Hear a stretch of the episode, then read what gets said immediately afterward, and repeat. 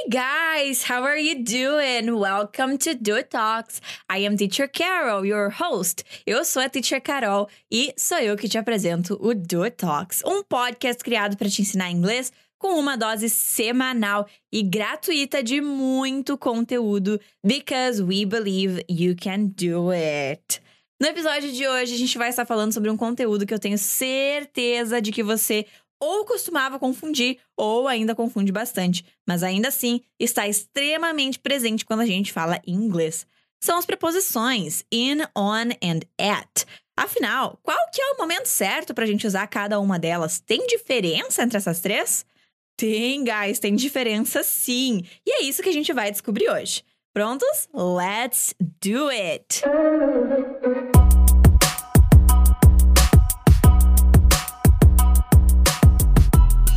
Antes de tudo, eu quero que você imagine uma ponte.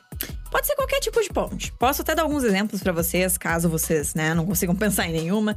Vou dar alguns exemplos de pontes famosas, de famous bridges. Nós temos a Golden Gate Bridge em São Francisco, na Califórnia. Temos a Brooklyn Bridge em Nova York. Se você for do Rio de Janeiro, você pode pensar na Ponte Rio-Niterói, ou do Sul também, você pode pensar na Ponte Ercílio Luz, em Santa Catarina. Qualquer coisa, guys, se não tá conseguindo imaginar nenhuma dessas, pesquisa aí no Google que vocês vão ver que são lindas, hein? E agora, pensa comigo. O que, que essas pontes têm em comum? São bonitas? São bonitas. Mas o que, que elas realmente têm em comum é que elas ligam dois lugares. Ligam um lugar a outro. Ai, ok, teacher, mas o que, que isso tem a ver com o conteúdo de hoje? Bom, as nossas preposições funcionam mais ou menos assim. Elas são mais ou menos como pontes no mundo das palavras. Então, elas têm o poder de conectar um substantivo ao restante da nossa frase. Vamos pensar em um exemplo. I teach English at do it. Eu ensino inglês na do it. Pensa bem, será que essa frase teria o mesmo sentido se eu dissesse simplesmente eu ensino inglês do it? Não teria, né? Ficaria desconexa, ficaria confusa. No mínimo, a gente iria pedir para a pessoa repetir, né, o que, que ela falou. E tudo isso porque no português faltou uma preposição. Faltou uma ponte que liga o substantivo à frase.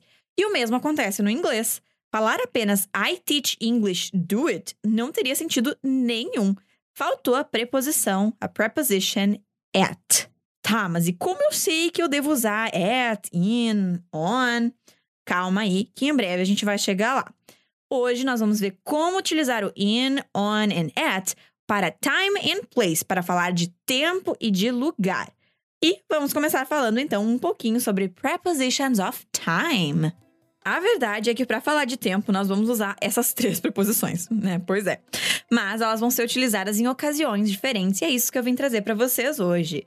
Por exemplo, o in a gente vai utilizar para falar de parts of the day, partes do dia, months and years meses e anos, seasons, estações, centuries, séculos, and long periods or time periods, longos períodos de tempo ou simplesmente períodos de tempo. Vamos para alguns exemplos? Para essa prática, você deve usar suas habilidades de listening e ficar bem atento para repetir depois de mim, depois que você ouvir esse som aqui, ó. Very good. Bom, vamos ver alguns exemplos então. I study English I study in the morning. I work in the afternoon. I study in the morning.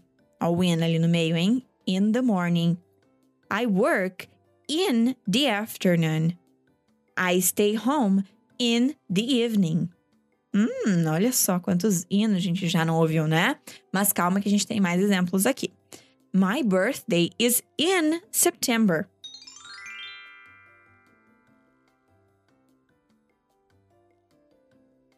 I was born in 1996.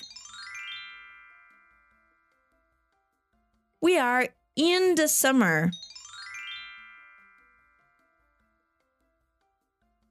We don't have snow in the winter. We are in the 21st century. Leave this in the past. The class starts in 10 minutes. Got it? Perceberam o uso do in em todas as nossas frases? Agora, então, a gente pode passar para o on, que é razoavelmente mais simples do que o in, porque nós vamos utilizar em menos ocasiões quando a gente fala de tempo, né? De time. Nós vamos utilizá-lo para falar de days of the week and dates, de dias da semana e datas. Por exemplo, I have classes on Mondays. We receive presents on Christmas Day. I have free time on the weekend. My birthday is on September 22nd. Olha só, eu usei o September, mas eu usei a data junto. Então, se tem o mês e tem a data, a gente vai usar o on. Ó, mais um. The test is on August 3rd. So simple. Agora, tua vez de repetir. We have classes on Mondays. My birthday is on July 2nd. Great job, guys! Já a preposition at é utilizada para a gente falar de exatidões. Por exemplo, times of the day, horários, né, no geral, como the school starts at 9 a.m. or we can talk at lunchtime. Também vamos utilizar para falar de períodos festivos, como at Christmas, no período de Natal. Se for no dia do Natal, aí é on Christmas Day. At Christmas é no período de Natal. Ou até mesmo nós vamos encontrar o at em algumas expressões, como at night, ou at the moment, ou at the weekend, do inglês britânico. Vamos ver alguns exemplos? Não esquece de repetir depois de mim. She wants pizza at lunchtime.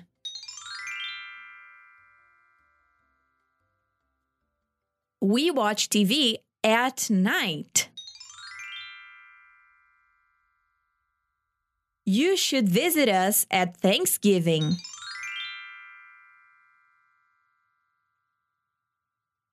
Ok, it was great, guys!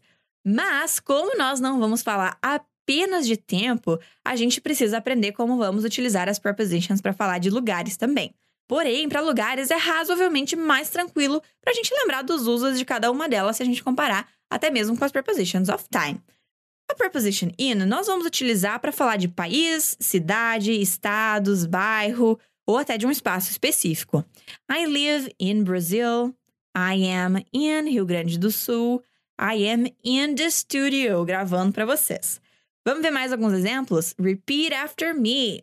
I live in Brazil. I am in the classroom. Great, guys. E a preposition on? Nós vamos utilizar ela para falar de ruas, avenidas, superfícies e aí você pode lembrar sempre do The book is on the table. É, eu não sei vocês, mas eu tenho aquele tio meu que sempre, toda vez que ele me vê, ele sabe que eu sou teacher, ele chega para mim, ha, eu também sei falar em inglês. The book is on the table. Né? Enfim, aquela famosa frase. E também a gente pode falar de transporte público com on, né? Por exemplo, I am on the bus. Now your turn. Do It is on Vasco da Gama Avenue, caso alguém queira nos visitar. Do It is on Vasco da Gama Avenue. I am on the street. The boat is on the water. Very good. Agora a preposition at, a preposição das exatidões. Por quê? Porque nós vamos utilizar ela para falar de lugares exatos, como endereços completos com número, nome da rua, para localizações específicas ou em algum ponto, como at the door, na porta, né? Vamos ver mais alguns exemplos então e aproveitar para treinar o seu speaking. I study English at Do It. I am at the door. Sherlock Holmes lives at 221B Baker Street. You are amazing, guys. Sério. Mas não pense que vai acabar por aí, hein? Agora é a sua vez de criar alguns exemplos.